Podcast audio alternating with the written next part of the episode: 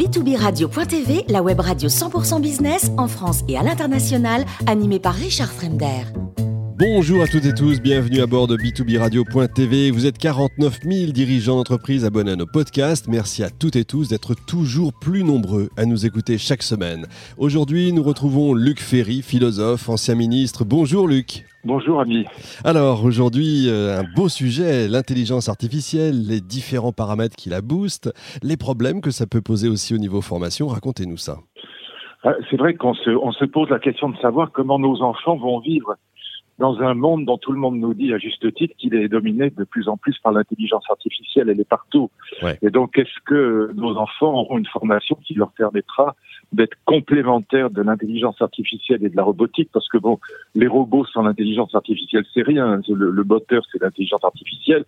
Et donc, comment les rendre complémentaires et non pas victimes de ce monde qui vient, en vérité, qui est déjà là? Exact. Et, euh, et je pense que pour pouvoir répondre à la question, il faut savoir ce que c'est que l'intelligence artificielle. En vérité, il y en a trois sortes, si vous voulez bien que j'explique ça. Oui, allez-y, vous êtes chez vous. Il y a d'abord ce qu'on appelle en anglais, enfin je le dis en français, mais l'IA faible, étroite. Étroite, ouais. Alors souvent on la, on la confond avec la forte parce qu'en fait elle est très forte. On l'appelle faible et étroite, c'est celle qui est capable de, de battre le champion du monde d'échecs ou le champion du monde de jeux de go euh, très facilement. C'est elle qui peut séquencer le génome d'une cellule cancéreuse. On l'appelle faible et étroite parce que faible parce qu'elle n'a pas la conscience de soi, elle a moins de conscience qu'un lapin ou une souris, elle a zéro conscience de soi, donc elle n'a pas, elle a rien d'humain si vous voulez. Et on l'appelle étroite parce qu'elle ne sait faire qu'une seule tâche. Par exemple, elle sait jouer aux échecs ou elle sait battre les idoles en 2016 avec AlphaGo au jeu de Go, mais elle ne sort, elle est comme un nageur dans sa piscine, elle sort pas de son couloir. C'est ça. Donc faible, étroite. C'est celle qui existe aujourd'hui, hein, qu'on vit, euh, avec laquelle on vit tous les jours. hein. C'est- oh, C'est celle avec laquelle on vit tous les jours, c'est celle qui est dans votre smartphone qui vous permet d'appeler euh, un G7 ou un Uber ou de la Airbnb. C'est cette, euh, c'est cette intelligence artificielle là. Elle est euh, encore une fois sans conscience et Mm. elle est capable d'accomplir des tâches précises et, et pas d'en sortir d'une certaine manière. Vous avez une deuxième intelligence artificielle qui est toujours faible, donc elle a toujours pas la conscience de soi, elle a rien d'humain, mais elle est large. Par exemple, dans les, les, les, les logiciels de diagnostic médical, comme euh, par exemple Watson, Mm. il y a des logiciels de diagnostic médical qui sont aussi bons en dermatologie, en radiologie, en, corse- en cancérologie, donc ils sont et éventuellement, si on les augmente un peu, ils peuvent faire de l'analyse juridique ou de l'analyse économique, remplacer un expert comptable ou un commissaire au compte. Et donc là, on, on a des systèmes qui sont toujours sans conscience, donc on les appelle faibles mais larges. Et donc là, on, on a une super IA qui commence à euh, dont, dont la finalité est d'être meilleure que nous, les humains, dans tous les domaines, mais elle n'a toujours pas de conscience. C'est celle qu'on appelle euh, l'intelligence générale, c'est ça, l'intelligence générale artificielle C'est ce qu'on appelle l'intelligence artificielle large, ou D'accord. on appelle de temps en temps la super IA. Mm. Voilà. Mais on la confond souvent avec la troisième forme d'IA qui, elle, n'existe pas, c'est une utopie, c'est ce qu'on appelle l'intelligence artificielle forte. Ouais. Et là, c'est le projet, il y a un projet européen qui s'appelle Blue Brain, il y a, il y a euh, la singularité, euh, Google travaille là-dessus aussi. Moi, je n'y crois pas du tout, mais je vous dis de quoi il s'agit. L'IA forte, ce serait fabriquer un cerveau, vous savez qu'on a 100 milliards de neurones, avec des neurones artificiels, mais qui seraient tellement performants qu'on aurait une, une- un cerveau artificiel, mécanique, donc qui serait, si vous voulez, sur du, euh, du silicone et pas sur du, du carbone, il serait pas biologique comme le nôtre, Mhm. mais il serait tellement performant, les neurones artificiels seraient tellement performants que ça engendrerait la conscience, et du coup, on aurait un cerveau qui aurait la conscience de soi, qui aurait par conséquent des émotions, l'amour, la colère, la haine, la, la jalousie, la peur, etc. Et donc là, on aurait créé une post-humanité. Hein. Donc c'est c'est c'est ce que Ray Kurzweil, donc le, le patron de l'IA chez, chez Google, enfin pas seulement de l'IA, mais enfin de, de tout ce projet, c'est ce qu'il appelle la singularité. Donc le moment où on aurait fabriqué une post-humanité. On aurait...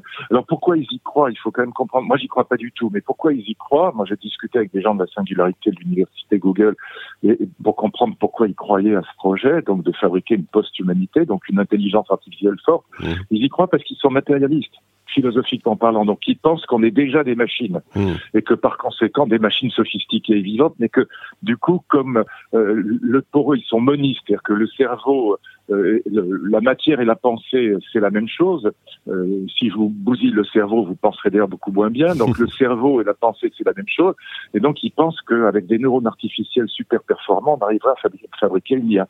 Donc, on a trois sortes d'intelligence artificielle La deuxième est déjà là, c'est-à-dire que celle qui va poser problème à nos enfants, si je puis dire, un problème de compatibilité, euh, elle est déjà là parce que, euh, par exemple, radiologie, un radiologue, c'est un métier qui est mort aujourd'hui. Oui, vrai. Il restera toujours un, un type pour euh, à l'hôpital pour pour surveiller la machine, mais en gros, euh, la machine, elle fait le, le travail d'une dizaine de radiologues euh, dans la journée, donc et elle le fait beaucoup mieux. Oui, comme un comptable, comme effectivement des, des, tâches répétitives. Voilà, il y a un certain nombre de métiers. Qui, alors, il faudra envoyer nos enfants vers des métiers où la machine n'ira pas.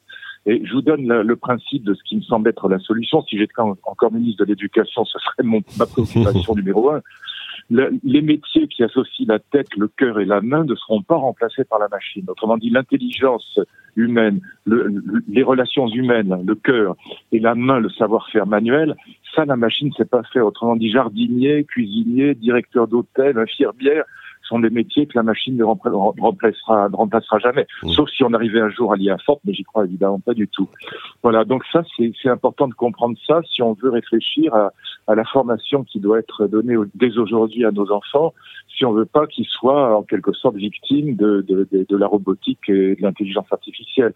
Étant entendu qu'à mes yeux, le RUB, c'est le revenu universel de base que défendent des, des néolibéraux comme Gaspard Koenig ou, ou au contraire l'extrême gauche, ce serait la catastrophe absolue, aussi bien sur le plan économique que moral, ce serait euh, que humain le RUB, c'est-à-dire qu'on aurait en gros 70% à terme de la population française qui serait à 800 euros par mois, mettons, et encore, ça c'est en mettant les choses au mieux. Mmh. Et puis vous auriez 30% de, de, de, de, gens qui, qui travailleraient sérieusement et qui rouleraient en Porsche ou en Maserati et qui considéreraient assez rapidement que les 70% qui payent, parce que c'est eux qui les paieraient, sont des, sont des parasites. Donc on organiserait une société qui serait l'horreur absolue si on organisait le RUB. Donc il faut absolument éviter ça. Et le seul moyen, c'est de former nos enfants pour qu'ils aillent vers des métiers qui seront pas trop impactés ou remplacés par la machine. Vous voyez, c'est ça le grand enjeu. Mmh, c'est clair. Est-ce que à terme, euh, l'intelligence artificielle peut nous affranchir, par exemple, des, des choix irrationnels euh, qui sont très humains finalement? Oui, alors ça aussi, c'est un grand débat qui a été ouvert par notamment par, alors je suis en total désaccord avec lui, par euh, Yuval Harari, qui est pris aussi mmh. par Gaspard Koenig, qui dit voilà, l'intelligence va nous connaître mieux que, que nous-mêmes et donc euh, elle connaîtra nos choix, elle saura où on passe nos vacances, avec qui on est marié, euh, ce qu'on a comme bagnole, comment on décore son intérieur d'appartement, donc elle saura mieux que nous ce qui nous convient et donc c'est la fameuse théorie du nudge, elle nous donnera des petits coups de pouce pour qu'on aille dans telle direction, on perdra notre liberté. Et Harari donne un exemple dans son livre. Euh, il donne l'exemple de, cette actrice américaine, Angelina Jolie, euh, qui a pratiqué cette ablation des seins parce que la machine, le, logiciel de diagnostic médical lui a dit qu'elle avait, étant donné ses ascendants, elle avait 97% de, de risque d'avoir un cancer du sein. Et donc, euh, Yuval Harari en déduit l'idée qu'elle a perdu sa liberté. Mais l'argument d'Harari est complètement idiot, pour dire les choses franchement, parce que si un médecin humain lui avait dit la même chose, le problème était le même. C'est pas, c'est pas la question de savoir si c'est une machine ou un humain qui fait le diagnostic. Si la machine le fait mieux, le diagnostic qu'un humain, euh, tant mieux. C'est après notre liberté, elle s'exerce par rapport à une situation. Hmm. Mais c'est pas parce que la machine serait mauvaise ou que l'humain se tromperait qu'on serait plus libre. Donc, vous voyez, c'est un raisonnement qui est complètement idiot. Mais il y a beaucoup de médecins aujourd'hui qui se disent ah mais si le logiciel est meilleur que moi dans le diagnostic, je vais perdre ma liberté. Non. Dans ce cas-là, il y aura un dialogue à trois. Euh, le logiciel dira euh, aux patients et aux médecins bah, le patient il a telle maladie ou il a tel risque le médecin dira au patient bon bah moi je, par exemple je suis pas d'accord avec la machine, mais c'est vous qui choisissez. Donc on aura un dialogue à trois entre le logiciel de diagnostic médical, le médecin et puis le patient. Donc, mais c'est pas du tout euh, une perte de liberté, c'est tout à fait l'inverse. C'est pas parce qu'une machine serait mauvaise qu'elle se tromperait ou qu'un médecin serait mauvais qu'on serait plus libre. Vous voyez, c'est un raisonnement qui est complètement idiot. C'est un peu l'idée du, du, GPS. C'est pas parce qu'il nous dit qu'il faut passer par là qu'on va le faire. On peut passer de l'autre côté. Mais, bien sûr, on peut passer de l'autre côté. De temps en temps, d'ailleurs, il se trompe, mais la plupart du temps, il faut quand même que Wes a raison. Dans 95% des cas, à chaque fois que je, je dis, mais non, Wes, tu te trompes, je vais prendre un autre chemin, puis je m'aperçois qu'il y avait un des travaux et que c'est moi qui me suis planté. Mais quelquefois, c'est vrai qu'il se trompe mais de toute façon, je reste tout à fait libre de, de, de suivre la machine ou de pas la suivre. Et c'est pas parce qu'elle me donne des bons conseils que j'ai perdu ma liberté. Hein, mmh. C'est ce que il faut. Il faut pas confondre. Notre liberté, elle s'exerce toujours par rapport à une situation qui est plus ou moins contraignante. Euh, j'ai, je, je, suis homme et pas femme. Euh, c'est très contraignant. Je, euh, je, je, suis né français. Je parle le français plutôt qu'une autre langue. C'est très contraignant. Je suis né dans tel milieu social, c'est très contraignant. Mais c'est par rapport à ces situations que ma liberté s'exerce. Mmh. Et c'est pas parce que la machine donne un bon diagnostic que j'ai perdu ma liberté. Vous voyez, je, je reste évidemment euh, libre de passer mes vacances où je veux ou d'épouser la personne que, que, j'aime et pas une autre. Et donc c'est, ce sont des sophismes, mais qui envahissent le débat sur l'intelligence artificielle. C'est assez intéressant. Oui, ça fait peur. Bon, c'est une aide à la décision, on a bien compris, mais c'est vrai aussi que très souvent, l'histoire nous montre que l'humain invente des, des choses merveilleuses, mais qui finissent par lui faire du mal quand même. Donc il, y a il, y a toujours cette peur. Siècle. regardez l'histoire du XXe siècle, regardez les grands génocides du XXe siècle, sans même parler du, de la, de la Shoah, comme on mhm. l'appelle. Mais regardez par exemple le Cambodge. Moi, j'y étais cette année. Je suis à la Phnom Penh. J'ai regardé ce fichu lycée de, de, la torture, qui est un truc, un endroit vraiment dont on ressort un peu comme quand on va au Auschwitz. On ressort, on est, on est malade pendant mmh. trois jours. Bon, bah, les, les Cambodgiens ont, ont, tué deux millions, deux millions et demi de leur propre peuple sans aucune technologie. Ils ont fait ça avec des, des, des, pioches et des pelles, euh, de manière d'ailleurs particulièrement atroce. La révolution culturelle chinoise a fait 70 millions de morts avec zéro technologie on sait des gens vivants entre des feuilles de palmier. Bon, et donc après la technique, bah, on en fait ce que les humains veulent en faire. Aujourd'hui en Chine, on utilise l'intelligence artificielle pour fliquer les gens de manière assez atroce, parce que mais le problème, c'est l'absence de démocratie en Chine, c'est hmm. pas l'intelligence artificielle. La technique, encore une fois, euh, ce qui compte, c'est ce qu'on en fait. Il y a trois paramètres, il faut voir ça aussi, peut-être un petit mot là-dessus, parce que c'est passionnant. Il y a trois paramètres qui, qui boostent l'intelligence artificielle et ça permet de comprendre pourquoi le RGPD est vraiment une connerie. Euh, il y a trois paramètres qui, va pardonner de, du travail aux, avocats, c'est assez scandaleux comme, comme projet. Vous avez la puissance des ordinateurs. Les derniers ordinateurs chinois, il faut avoir ça en, en tête. Écoutez bien, c'est 140 millions de milliards d'opérations par seconde. Hmm. Vous voyez oui, 140 millions de milliards d'opérations par seconde. Le petit iPhone avec lequel je vous parle en ce moment, c'est déjà 5 000 milliards d'opérations par seconde. Hmm. C'est déjà de la folie.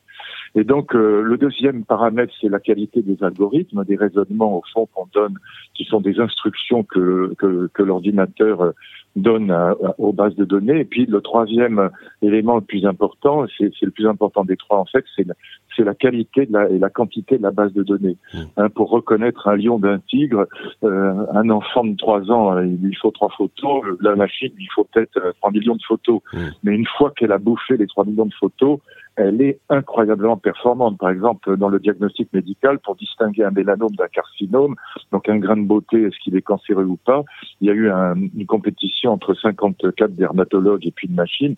La machine est bien meilleure que les dermatologues parce qu'elle a une base de données qui est absolument extraordinaire.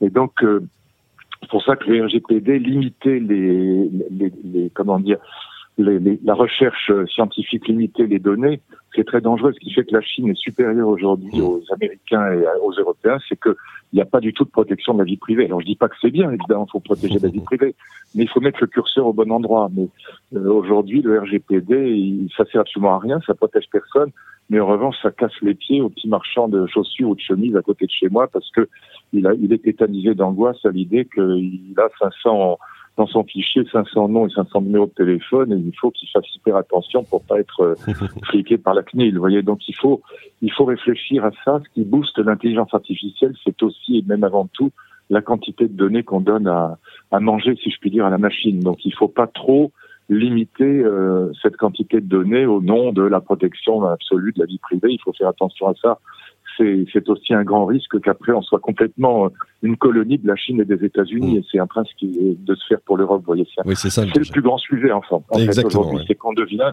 des sous-traitants des États-Unis et de la Chine. Voilà. Euh, L'Europe est en train de perdre sa souveraineté aussi sur le plan militaire. Hein. J'en parlais avec des généraux de l'armée française qui, qui disaient qu'il ferait 40 milliards pour que on redevienne autonome euh, militairement par rapport aux Américains. Parce que nos AWACS, nos, radars, tout ça est bourré d'intelligence artificielle américaine, vous voyez. Donc c'est un problème vraiment majeur que l'autonomie de l'Europe, la souveraineté européenne en matière de troisième révolution industrielle. Mm. Bah, on parlait de GPS tout à l'heure, d'ailleurs, on attend toujours le, vrai GPS européen. Qui, qui, devrait être en place, mais on ne sait pas trop. Israélien et américain. ouais, exactement. C'est un GPS israélien racheté par Google. Voilà, donc c'est voilà. Et ce qui est génial, enfin, et en même temps très inquiétant, c'est que nos chercheurs français sont absolument formidables. Yann Lequin, avec qui j'ai eu le plaisir de déjeuner il n'y a pas très longtemps, qui est vraiment l'inventeur du deep learning, donc l'inventeur de Mmh. l'intelligence artificielle moderne, avec euh, avec Denis Hassabis qui a inventé AlphaGo, c'est quand même peut-être les deux meilleurs au monde. Mais il travaille pour Facebook, et donc il travaille pour les Américains Ouais, et oui. pas pour la France. Il fait tout à fait son droit. hein. Je ne sais pas du tout une critique que je fais, mais euh, on, on a un problème de souveraineté parce que nos cerveaux partent à l'étranger, parce que savez, moi, quand j'étais chercheur au CNRS, euh, j'avais deux agrégations, un doctorat d'État, j'étais payé royalement l'équivalent de 1500 euros par mois.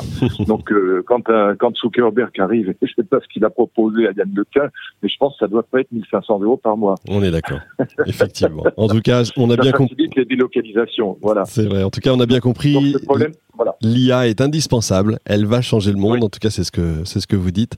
Merci beaucoup, Luc Ferry, pour ce billet Je vous d'humeur. Je rappelle que vous êtes. grand, avec grand plaisir. Je vous rappelle que vous êtes euh, philosophe et ancien ministre. Nous aurons évidemment le plaisir de vous retrouver chaque mois à bord de b2b radio.tv. Je vous donne rendez-vous lundi prochain.